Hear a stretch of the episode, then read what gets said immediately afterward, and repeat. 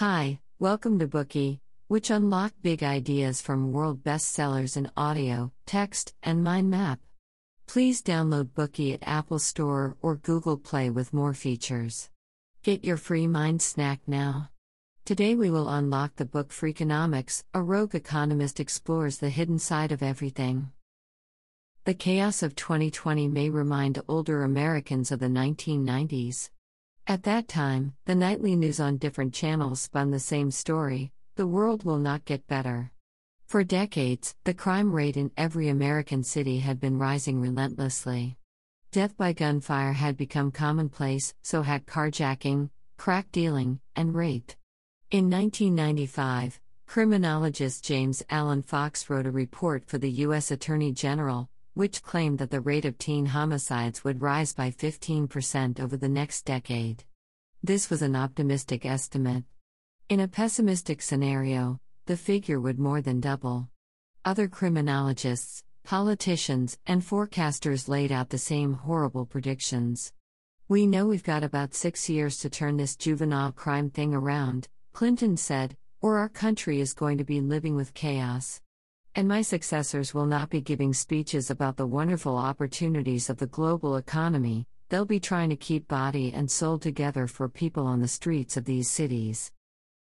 Thankfully, the president's pessimistic forecast did not come true. After Clinton's lament, the crime rate fell year after year all across the country.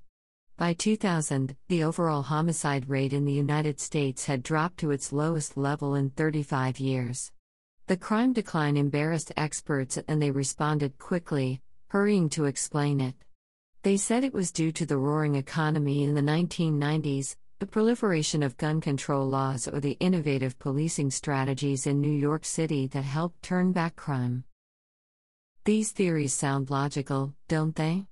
However, a good wish cannot make up for the factual error of a conjecture. Several counterexamples are given in this book. First, in the 1960s, when the economy went on a wild growth spurt, so did the violent crime. Second, in Switzerland, every adult male is issued an assault rifle for militia duty, and yet the country is one of the safest places in the world. Third, discounting the effect of the police hiring surge, the crime drop in New York City was only average compared to other American cities. These experts will undoubtedly suffer a blow when faced with such counterexamples.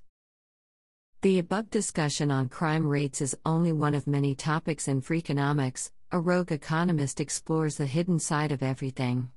You may be puzzled that the topics discussed in this book are very different from your previous understanding of economics. What kind of economics book is this? In fact, not only do you have such doubts, Many people, including the author's peers, might not recognize his work as economics at all. The author has said that he has little interest in traditional economic topics such as the stock market, taxation, and inflation. He is more interested in exploring the riddles of everyday life with economic methods.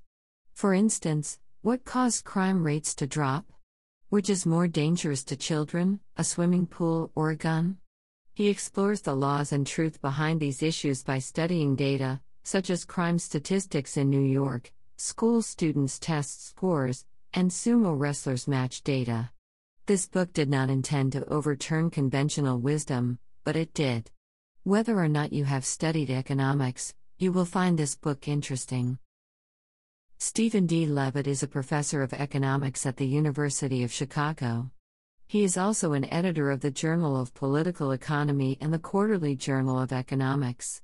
In 2003, he won the John Bates Clark Medal, a sort of junior Nobel Prize for young economists, and Bill Clinton once urged Levitt to join his think tank. Author and journalist Stephen J. Dubner is a co author of this book. Next, we will pick three questions to show you how Freakonomics, a rogue economist explores the hidden side of everything, observes issues from an economic perspective. Question 1 What do school teachers and sumo wrestlers have in common? Question 2 Where have all the criminals gone? Question 3 What makes a perfect parent? Let's look at the first question What do school teachers and sumo wrestlers have in common? In Levitt's view, economics is at root the study of incentives. No one doubts that incentives influence people's decisions. There are three types of incentives economic incentive, social incentive, and moral incentive. Take an anti smoking campaign as an example. The government can levy a $3 per pack sin tax ban cigarettes in public places, and assert that terrorists raise money by selling cigarettes in the black market to awaken people's conscience. All of these incentives can effectively reduce cigarette sales. Economists often believe the world has not yet invented a problem that they cannot fix if they are allowed to freely design incentive schemes. A steelmaker discharges too much waste? The company is fined for pollutants over the legal limit. Your three year old child doesn't eat at mealtime. You make a deal with her that if she has meals on time for a week, she can pick a toy at the toy store. However, economists often ignore the dark side of incentives. For every clever person who takes the trouble to create an incentive scheme, there are thousands of both clever and foolish people who will spend even more time trying to take advantage of it. To observe how people react to incentives, Levitt studied the cheating behavior of teachers and sumo wrestlers. Imagine you are a teacher in the year 2002. That year, the federal government mandated high stakes testing as part of the No Child Left Behind law to improve students' academic level. You have every reason to oppose this reform. The teachers may concentrate on the test topics, resulting in less flexible lesson plans, and students will be unfairly penalized if they happen to not test well. In addition, Teachers are held accountable for the results of high stakes testing. If students don't test well, your salary will be reduced, and you may even be fired. However, high stakes testing can also bring you some benefits as a teacher. You may get praised, promoted, or receive a pay raise if your students do well enough. You surveyed this new law and found that there were many loopholes. You can base your lesson plans on questions from past year's exams, which isn't regarded as cheating but goes against the spirit of the test. You can give students extra time to complete the test or instruct students to randomly fill in every blank as the test is about to end. You can even fill in the blanks for students after they leave the classroom. Some teachers in Chicago public schools cheated the test in a bolder way. They deliberately changed the students' answers. How did such cheaters get caught? Think about what you would do if you were these desperate teachers. You would not change too many wrong answers, nor would you want to change the answers on every student's test because you wouldn't have enough time. In all likelihood, you might select 8 or 10 consecutive questions and fill in the correct answers for one half or two thirds of your students.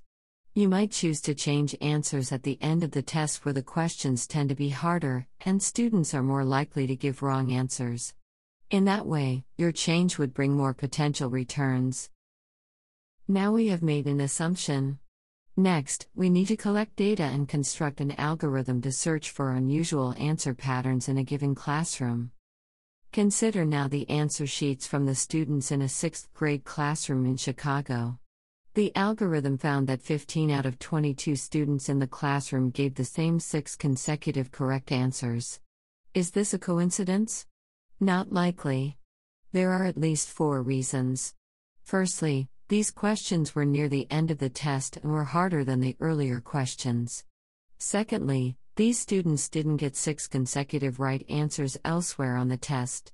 It is unlikely they would get right the same six hard questions. Thirdly, other answers of these students on the test had virtually no correlation. Fourthly, a few students left more than one answer blank before and did so after these six questions. This suggests that the suspicious answers in the middle were filled in not by the students but by the teacher. Another indication of teacher cheating in the sixth grade classroom is the comparison of the results of this test and those of previous years and the following year. The students in the classroom averaged 4.1, 5.8, and 5.5 on their fifth grade tests, sixth grade tests, and seventh grade tests, respectively. It is unlikely that the students suddenly became smart one year and not as smart the next year. More likely, their sixth grade teacher worked her magic with a pencil. After analyzing all the data from Chicago schools, the algorithm found evidence of teacher cheating in more than 200 tests per year, or 5% of the total. This is a conservative estimate because the algorithm was able to identify teachers changing students' answers and not subtler ways of cheating, such as suggesting correct answers and giving students extra time. Most of these academic analyses tend to be neglected.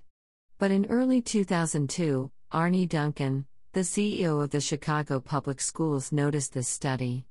He asked the creator of the algorithm to help detect cheating teachers. In the following year, cheating by teachers dropped by more than 30%. Apart from teachers in Chicago public schools, sumo wrestlers are also affected by the dark side of incentives. Considered a national sport in Japan, sumo wrestling embodies the nation's spirit and history. It is considered more sacred than other sports. Could cheating to lose possibly exist in sumo wrestling? Yes, it could. Sumo is not so much about competition as about honor. A wrestler's ranking affects how much money he makes and how big of an entourage and following he has. Honor and financial incentives may bring negative effects. In each sumo wrestling tournament, each wrestler has one bout per day over 15 consecutive days. After the tournament, if he has a winning record, his ranking will rise. Therefore, whether he can win the eighth victory directly determines the rise and fall of his ranking. Is it possible that a wrestler with an 8 6 record might allow an opponent with a 7 7 record to beat him? By measuring the data, the researcher once again discovered something strange. After considering hundreds of matches in question, the researchers found that on a tournament's final day, the wrestler with a 7 7 record actually won 79.6% matches against his opponent with an 8 6 record, far exceeding the predicted 48.7%. The wrestler with a 7 7 record also does well against opponents with a 9 5 record, winning 73.4% matches. However, when they meet next time, the former's winning percentage falls to 40%.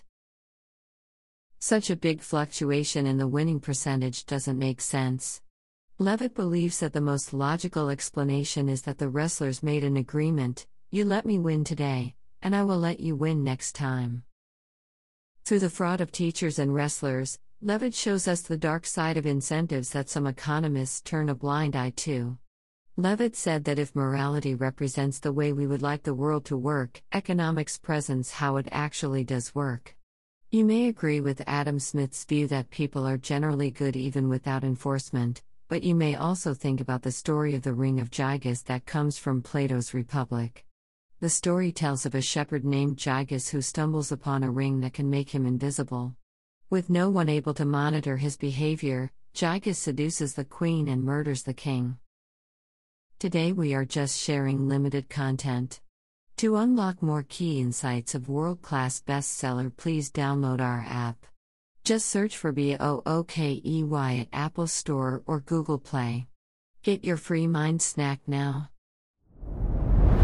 Dir hat dieser Podcast gefallen? Dann klicke jetzt auf Abonnieren und empfehle ihn weiter. Bleib immer auf dem Laufenden und folge uns bei Twitter, Instagram und Facebook. Mehr Podcasts findest du auf meinpodcast.de.